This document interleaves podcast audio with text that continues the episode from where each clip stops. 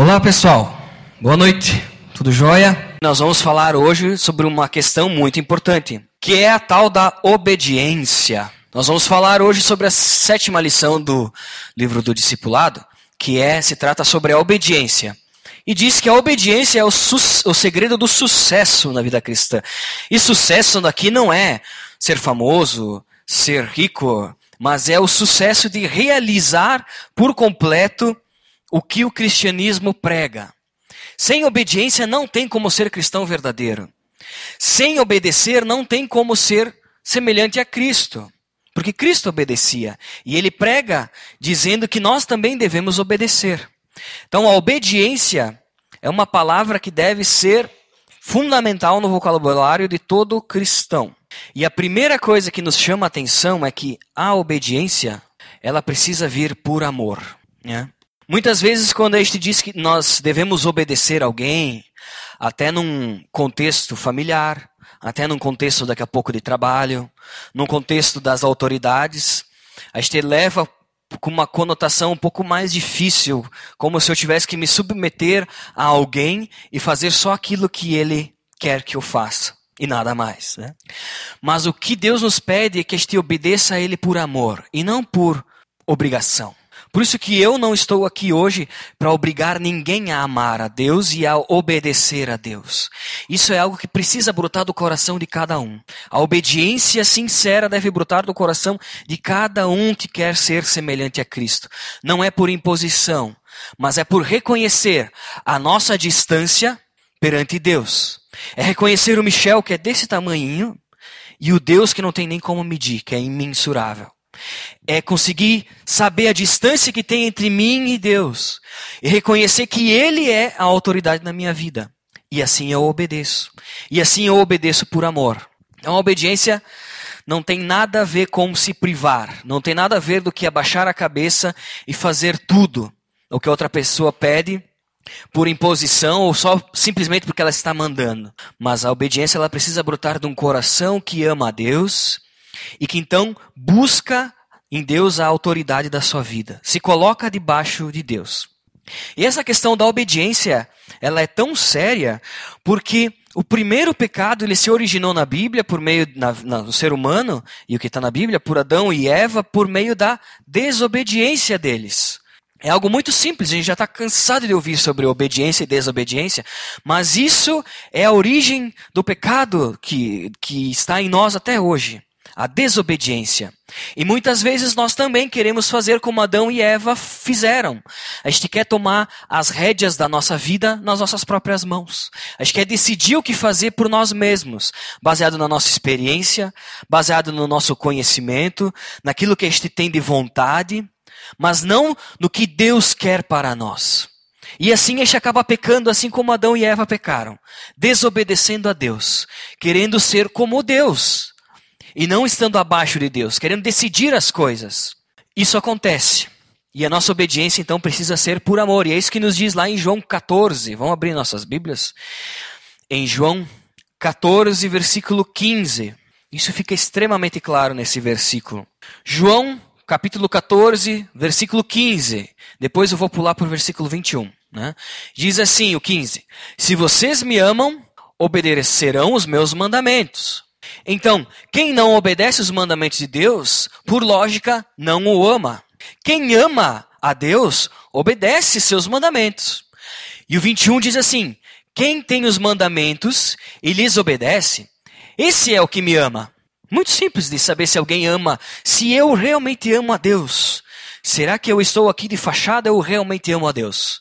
Se eu amo a Deus, eu guardo os mandamentos dele no meu coração para não, não pecar contra ele e obedeço a ele. Depois do ponto, continua dizendo assim: aquele que me ama será também o quê? Amado por meu Pai. Olha que privilégio. Quando este ama a Deus, nós não estamos fazendo só uma troca para que nós tenhamos coisas para a nossa vida, porque se eu obedeço, então eu tenho o que Deus tem para mim. Não! O maior privilégio de obedecer a Deus é ser amado por Ele. O melhor privilégio que a gente tem por obedecer a Cristo e caminhar como Cristo andava e guardar os mandamentos de Deus no nosso coração é ser amado por Deus. Aí ele continua assim: E eu também o amarei e me revelarei a ele. Aqui outra palavra importante.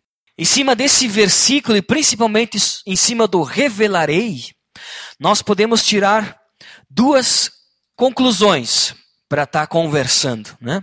A primeira é esse me revelarei. Né?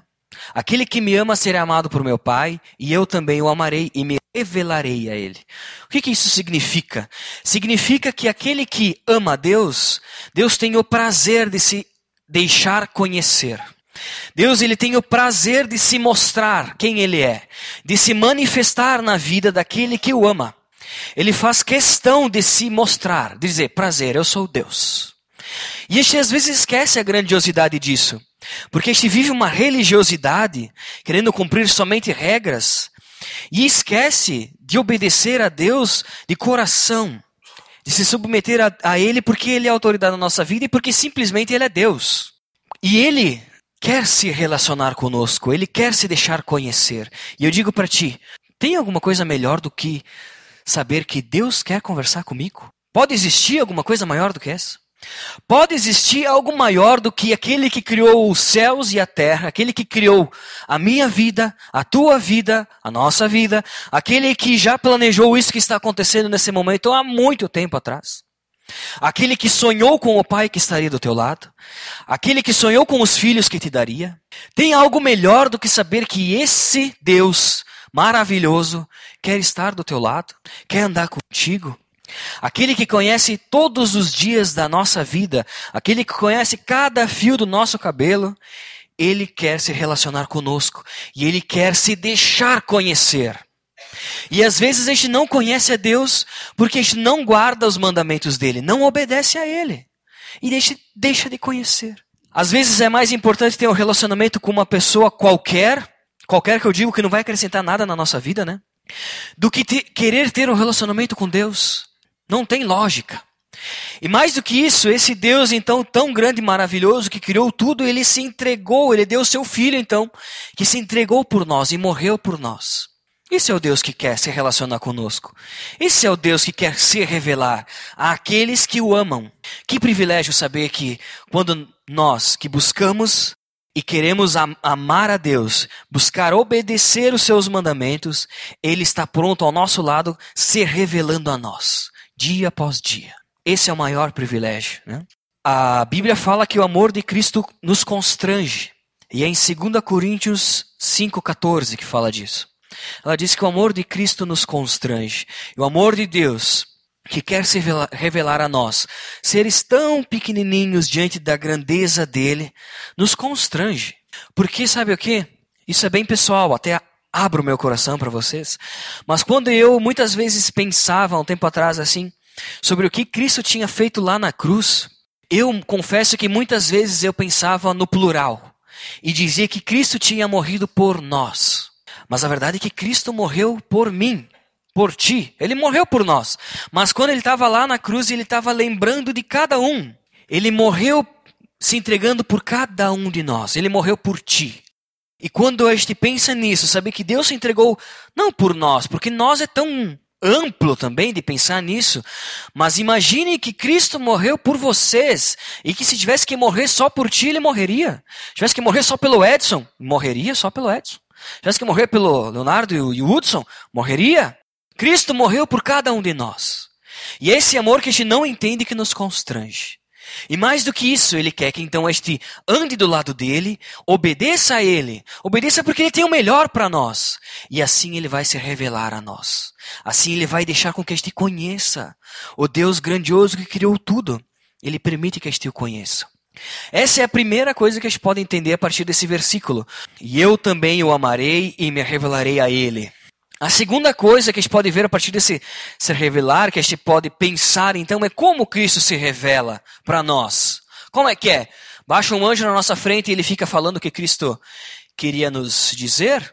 Eu acredito que existem alguns modos para a gente entender e ver Deus falando conosco. E o primeiro deles é a oração. Nós já tratamos sobre esses dois assuntos, eu não vou me aprofundar muito neles, mas nós já falamos sobre a importância da oração. E o segundo ponto também é sobre a leitura da Bíblia. que nós falamos na última vez que eu estive aqui com, falando com vocês, né, sobre o estudo sobre a importância da palavra de Deus. A gente só vai conseguir conhecer a Deus se nós orarmos, que é quando a gente coloca então o nosso coração diante dele, abre nossa, os nossos problemas, as nossas angústias e diz que nós dependemos dele completamente. Essa é a nossa oração. É o momento que a gente diz: Deus, se não for por ti, não tenho o que fazer. A nossa oração não pode ser assim, tipo, Deus, estou precisando de um sapato, me dê um sapato. Ou Deus, eu já comprei um sapato, abençoe o meu sapato. Não é isso. A nossa oração, ela tem que ser sempre no sinal de dependência completa a Deus. E eu gosto de dar um exemplo sobre um pai, e acho que vem bem a calhar, porque hoje é dia dos pais, que um pai, eu acredito que fica muito chateado quando um filho diz assim, pai, estou com fome. Pai, tu não está vendo meu tênis esburacado, tá aqui, preciso de um tênis, estou passando vergonha. Porque eu acredito verdadeiramente que um pai sabe o que o filho precisa. Não é verdade? Um pai sabe o que um filho precisa. E assim também é Deus.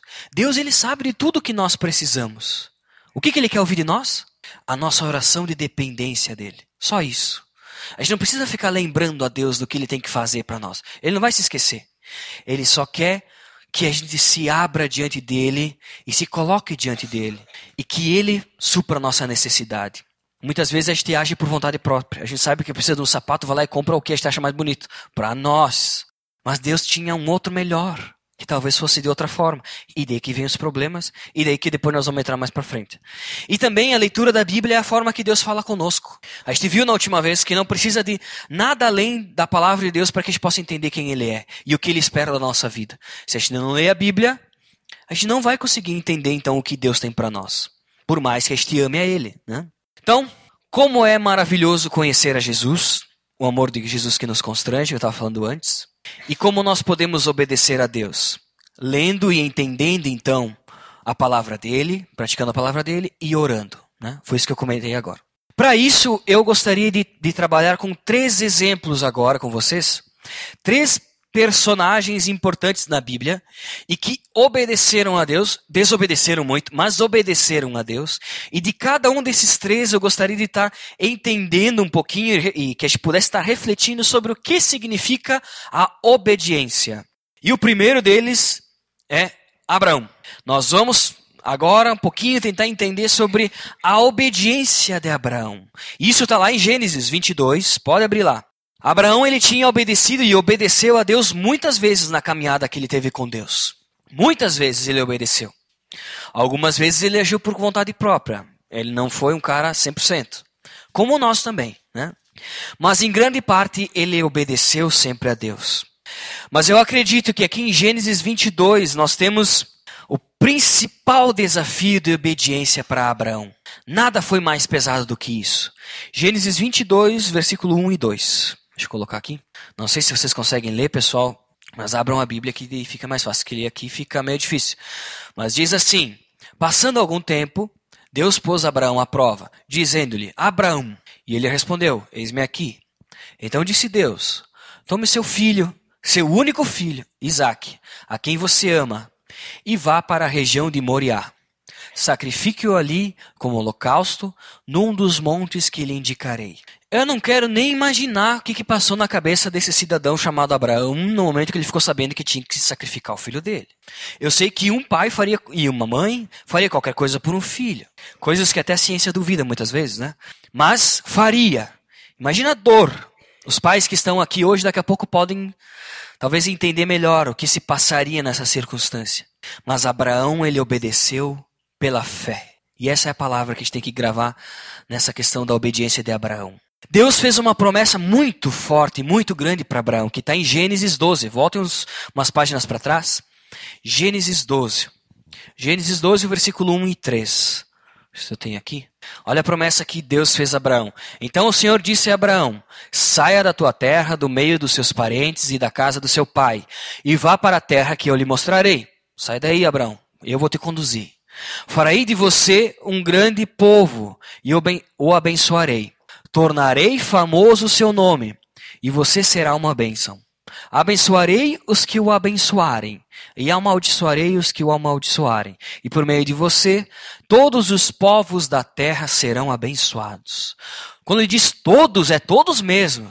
Quando diz que ele vai abençoar aqueles que abençoarem, fez. E amaldiçoar aqueles que o amaldiçoarem, fez também.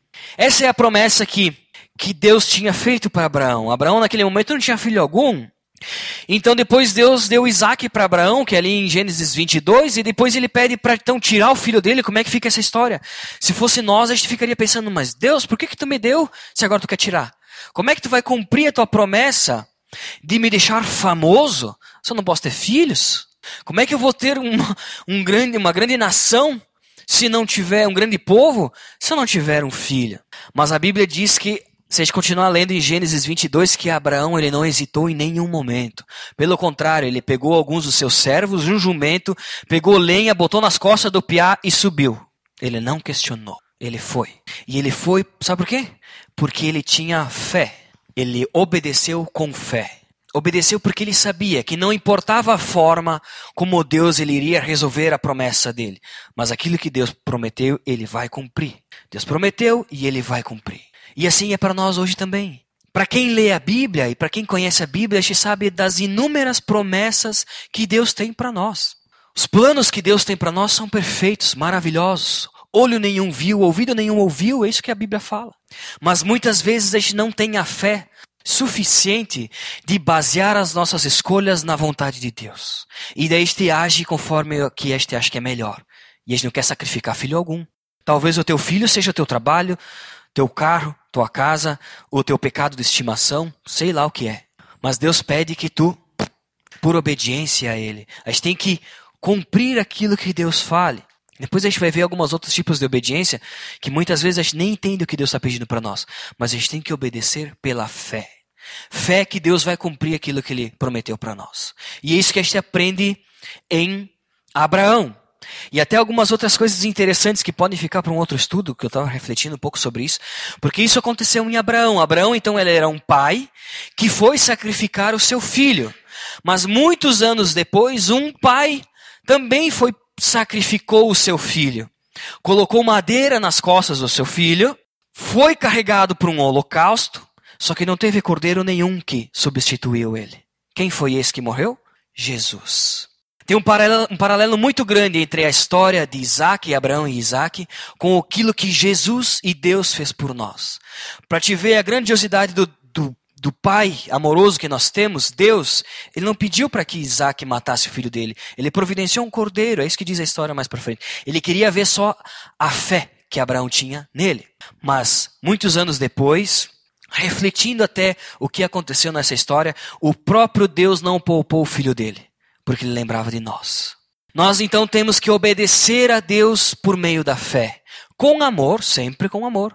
Amor porque nós não temos que fazer negócio com Deus. Eu não vou obedecer a Deus para mim receber algo em troca. Eu obedeço a Deus porque Ele verdadeiramente é. Eu reconheço quem Ele é. Mas o que a gente aprende então com Abraão é que nós devemos obedecer a Deus com fé, sabendo que pode doer, Pode machucar, pode ser contrário à nossa vontade, mas Deus vai cumprir aquilo que ele nos prometeu. É isso que a gente aprende com Abraão. Depois, no próximo livro da Bíblia, em Êxodo, a gente vai entender a história de Moisés. E vocês podem abrir então em Êxodo 40. Êxodo 40, versículo 16. E Moisés é alguém que, que é fascinante. Sabe por quê? Porque depois que ele teve o um encontro com Deus, Moisés ele foi aquele cara que navegou no riozinho, daí a coisa pegou ele, daí veio a mãe dele para amamentar, que teve milagre até dizer chega. Aí ele foi, cresceu lá no Egito para ser quase um faraó, um governante. Aí depois ele descobriu que ele não era daquele povo, então ele pegou, matou o cara porque estavam oprimindo o povo dele, né? Ficou brabo, pegou e fugiu. Aí depois de muito tempo, Deus conversou com ele na sarça ardente. Uma sarça, assim, uma árvore, pegou fogo, e aí Deus falou com ele a primeira vez. Até então, Abraão nunca tinha, nunca tinha se relacionado com Deus, só tinha escutado, mas nunca tinha conversado com Deus ou escutado a voz de Deus. E ali na sarça ardente, então a partir daquele momento ele começa a ouvir a Deus. E ele, Deus então fala o plano que ele tem para salvar e libertar o povo. E Abraão diz: Não, não, chama outra pessoa e não sei o que. Vai todo aquele discurso que a gente pode ler em Êxodo. A gente já até falou um pouco sobre isso.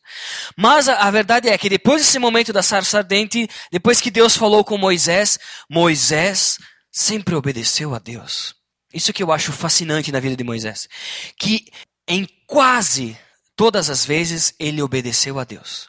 Ele cumpriu conforme Deus havia dito.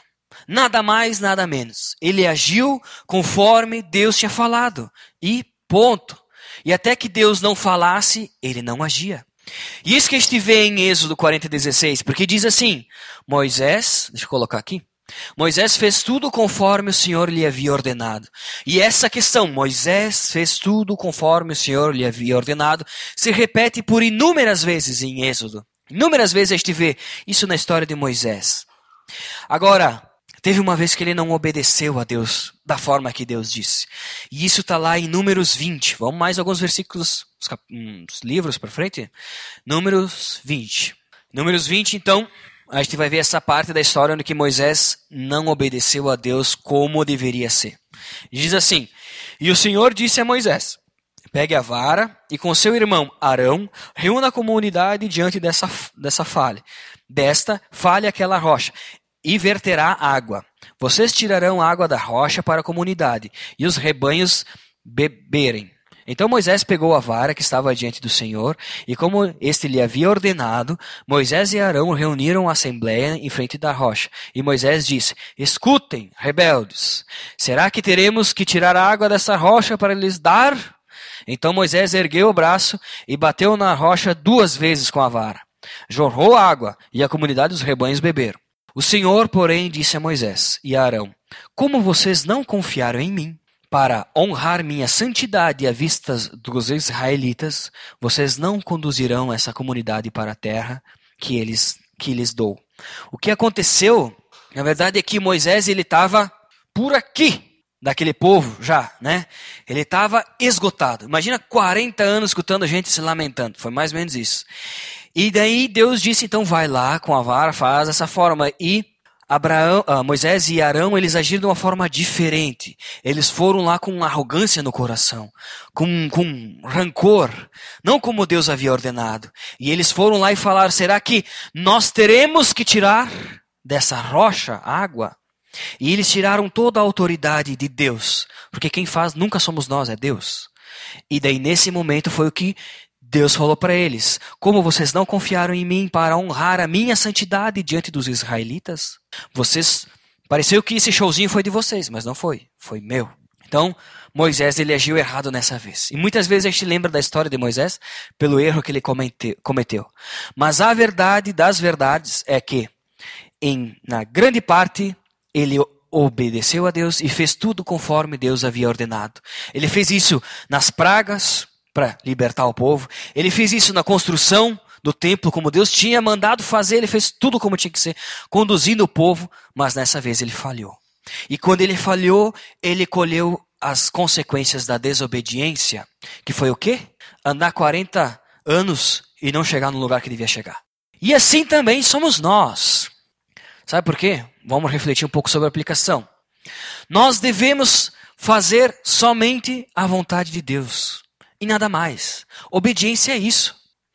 Obediência é este cumprir aquilo que Deus mostra para nós e nada mais. Fazer tudo conforme Deus nos mostra. Isso é ser obediente. Isso é agir como Abraão, perdão, como Moisés agia, nas muitas das vezes, né? E tu vai dizer, bah, mas Michel, daí tem essa situação que Deus não me mostrou com, eu não sei o que faço. Não faz. Até que Deus não mostre, não faz. Até que tu não tem paz no teu coração, tendo certeza que Deus quer que tu faça aquilo, não faz. Faça como Moisés, na maioria das vezes, nas vezes boas. Faça tudo conforme Deus quer que tu faça. E não faz uma forma diferente. Porque se fizer diferente, vai ter consequência. E eu não sei qual deserto que tu vai ter que passar. Mas vai passar. Isso é fato. Não vai chegar naquilo que Deus prometeu. Vai ter dificuldade, vai sofrer, vai apanhar, vai doer. Faça tudo conforme Deus lhe ordena. Deus lhe... Isso é obediência. E é isso que a gente aprende na vida de Moisés. E, e, essa é uma questão que precisa ficar bem clara. Muitas vezes a gente toma uma atitude porque acha que tem que ser assim. Não. Se Deus não falou, não faz nada. Não é que se Deus não falou, não é não. Pode ser sim, mas ainda não é a hora certa. Então eu não sei o que Deus tem mostrado no teu coração, eu não sei o que tu tens para decidir na tua vida. Caso ou não caso, compro uma bicicleta, não compro, né? Me mudo ou não me mudo? Faço isso ou faço aquele outro? Vou aqui, vou para lá? Não sei. Mas até que Deus não mostre com clareza dizendo, Michel, é ali, ó. Não faça nada. Porque a chance de desobedecer é muito grande. A chance de consequência é muito maior ainda. Então, cumpra com aquilo que Deus mostrou e nada mais. Em Abraão estivia, vamos obedecer pela fé, somente pela fé, na certeza que aquilo que Deus tem preparado para nós é muito melhor. E em Moisés a vê, a gente vê que não devemos fazer nada além do que Deus pede que a gente faça. Simples assim. Isso é obediência. E a terceira obediência, o exemplo de obediência, nós podemos ver em Lucas capítulo 5. Para mim, quando eu penso em obediência, eu lembro muito desse, dessa passagem. Depois vamos ler esse versículo. Que é a obediência de Pedro e do pessoal que estava ali com ele, né? Então, Lucas, Lucas, capítulo 5, versículo 1 até o 10. Certo dia, Jesus estava perto do lago de Genezaré e uma multidão o comprimia de todos os lados para ouvir a palavra de Deus. Viu à beira do lago dois barcos, deixados ali pelos pescadores, que estavam lavando as suas redes. Entrou num dos barcos, o que pertencia a Simão, que depois se transformou em Pedro, né? E pediu-lhe que o afastasse um pouco da praia. Então sentou-se e do barco ensinava o povo. Tendo acabado de falar, disse a Simão: Vá para onde as águas são mais fundas, e a todos: lancem as redes para a pesca. Simão respondeu: Mestre, esforçamos-nos a noite inteira e não pegamos nada. Mas porque és tu quem está dizendo isso, vou lançar as redes. Quando fizeram, pegaram tal quantidade de peixes que as redes começaram a rasgar-se. Então fizeram sinais a seus companheiros do outro barco, para que viessem ajudá-los. E eles viram, vieram e encheram ambos os barcos, a ponto de quase começarem a afundar. Quando Simão Pedro viu isso, prostrou-se aos pés de Jesus e disse: Afasta-te de mim, Senhor, porque eu sou um homem pecador.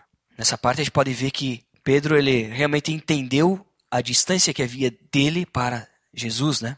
Pois ele e todos os seus companheiros estavam perplexos com a pesca que havia feito, que haviam feito, como também Tiago e João, os filhos de Zebedeu, sócios de Simão. Então Jesus disse a Simão: Não tenha medo, de agora em diante você será pescador de homens. O que, que a gente consegue tirar dessa lição? Eu acho fascinante a questão, então, que Jesus estava ali ensinando o povo, e depois ele pede que entre um pouquinho mais no mar, ele, ele acaba aquilo e diz: lancem as redes, né? Vão para as águas mais profundas. Aqui, ó, vá para onde as águas são mais fundas. Lancem as redes para a pesca. E daí Simão responde para ele: Mas mestre, nós esforçamos a noite inteira. Quando a noite inteira, eu imagino, os caras ficaram trabalhando a noite inteira dentro, tentando pescar um peixinho. Eles disseram mais ou menos assim: Mas, tchê, olha, quem conhece dessa praia aqui sou eu. Eu sou pescador. Sou profissional, tenho carteirinha. Né? Eu que conheço aqui. Trabalhei aqui as últimas oito horas, virei à noite para pescar tudo aqui. Eu meus amigos, nós estamos aqui. Não tem ninguém que conhece mais esse mar do que nós. E te digo, hoje o mar não tá para peixe. O negócio é nós ficar pregando a palavra mesmo, porque peixe não vai ter. Vamos pescar homens, né? Eu podia ter falado depois. Da... Mas não. O que, que ele disse? Mas, ali ó, mas porque és tu que estás dizendo isso, então eu vou lançar as redes, né? Muitas vezes eu até me coloco no lugar deles. Já pensou, tu tá trabalhando o dia inteiro ou o mês inteiro. Tu fez inúmeras coisas, batalhou para te ter o dinheirinho para pagar água, para pagar luz, para botar comida, né? O pai sofre muitas coisas, mamãe também. Para os filhos, comprar aqueles tênis dos filhos, pagar a internet dos filhos, fazer um monte de coisa para os filhos, né? E tu tem no momento aí que tu fica num desânimo porque nada dá certo, tá difícil a situação, na crise que nós estamos, então tem que economizar, tá difícil. E de Jesus diz: faz isso, porque faz isso. Mas Jesus, quem conhece desse negócio aqui sou eu. Quem sabe pescar sou eu. Nunca vi tu pegando um peixe, né? Ah, Michel, faz isso. Não, não, eu já fiz, já fiz, não deu certo, né? Já passei a noite inteira e não deu certo. A verdade é que eles fizeram o oposto. Eles falaram assim, eles explicaram, né? Mas depois eles falaram, mas como é tu que está falando, então eu vou lançar as redes. o que, que a gente aprende com essa lição? Que nós temos que obedecer a Deus, mesmo quando as coisas não fizerem sentido. Sabe o que isso significa? Obediência é quando a gente obedece a alguém e a gente não precisa entender por que nós estamos obedecendo, por que temos que obedecer, por que, que tem que fazer aquilo. Nós não precisamos entender por que tem que obedecer. E nós também não precisamos nem mesmo concordar. Porque quem entende o que tem que ser feito e quem concorda que aquilo tem que ser feito não é obediente, é sábio, porque ele seria burro se não fizesse. Entende? Seria burro. Obediente é aquele que muitas vezes ele não entende, ele não concorda, ou não entende e concorda, ou não entende e não concorda, ou entende. Não interessa, mas ele faz. Isso é ser obediente. Então muitas vezes Deus pede, que nem no caso de Abraão: Por que, que eu vou ter que sacrificar o meu filho? Eu não entendo isso. Deve ter passado na cabeça dele. Mas ele foi lá e fez. Não cabe a nós querer entender o que Deus está fazendo. Não cabe a nós querer compreender e aceitar o que Deus está fazendo. Cabe a nós o quê? Obedecer. Então eu não sei também o que Deus está mostrando para ti que tu não está entendendo por que tem que fazer. Eu só sei que Ele está dizendo que tu tem que fazer, que é obedecer. Obedeça, obedeça. A gente não precisa entender e nem concordar. Senão, mais uma vez, nós seríamos sábios e não obedientes. Seríamos tolos se a gente não obedecesse, não fizesse algo que a gente tem certeza que é o melhor para nós. Puxa vida, que é isso? Né? Então, a obediência ela é por isso. Mas por que, que nós temos que obedecer? E aqui eu quero voltar no versículo em Jeremias 29. Se volta aqui. Jeremias 29, versículo 11. No Antigo Testamento, mas a gente pode ter uma clara ideia de por que obedecer a Deus, mesmo quando a gente não compreende. Obedecer a Deus mesmo quando Ele pede algo que a gente não entende, ou até mesmo não quer fazer. Em Jeremias 29, versículo 11, ele nos dá um pouco do que Deus tem para nós, né? Porque ele diz assim: Porque sou eu que conheço os planos que tenho para vocês, diz o Senhor. Planos de fazê-los prosperar, não de lhes causar dano, planos de dar-lhe esperança em um futuro. Muitas vezes a gente não consegue entender o que Deus está fazendo na nossa vida, a gente não sabe por que, que isso está acontecendo, mas eu tenho certeza que Deus vai mostrar para vocês o que deve ser feito no momento certo, na hora certa, por meio de oração e por meio da palavra, e Ele vai falar. E a gente precisa ter fé suficiente para entender que os planos de Deus são de nos fazer prosperar e não de nos causar dano. São planos de nos dar esperança em um futuro. O que Deus tem para nós não é ruim em nenhum momento, por mais que possa parecer um sacrifício. O que Deus tem para nós não é difícil, complicado ou que vai nos machucar. Pelo contrário, Ele quer cuidar de nós, Ele quer sarar as nossas feridas. Como é feliz aquele que obedece a Deus e anda conforme os seus mandamentos, né? O que, que é obedecer, então? Diante dessas três, esses três exemplos que a gente tira da Bíblia, o que quer dizer obedecer? Diante dos três, Abraão, Moisés e Pedro. Abraão obedeceu a Deus pela fé. Moisés não realizava nada a não ser aquilo que Deus tinha mostrado para ele. Pedro ele disse: Eu não entendo, eu não compreendo, mas é porque tu está falando eu vou fazer. Como a gente pode trazer isso para nossa nossa vida? O, o que é obedecer? Nós devemos obedecer a Deus então com fé, sabendo que aquilo que Ele tem para nós é melhor do que nós podemos imaginar, mesmo que não faça sentido algum. Nós devemos realizar somente aquilo que Deus está nos mostrando e nada mais. Enquanto Ele não falar, a gente não se mexe.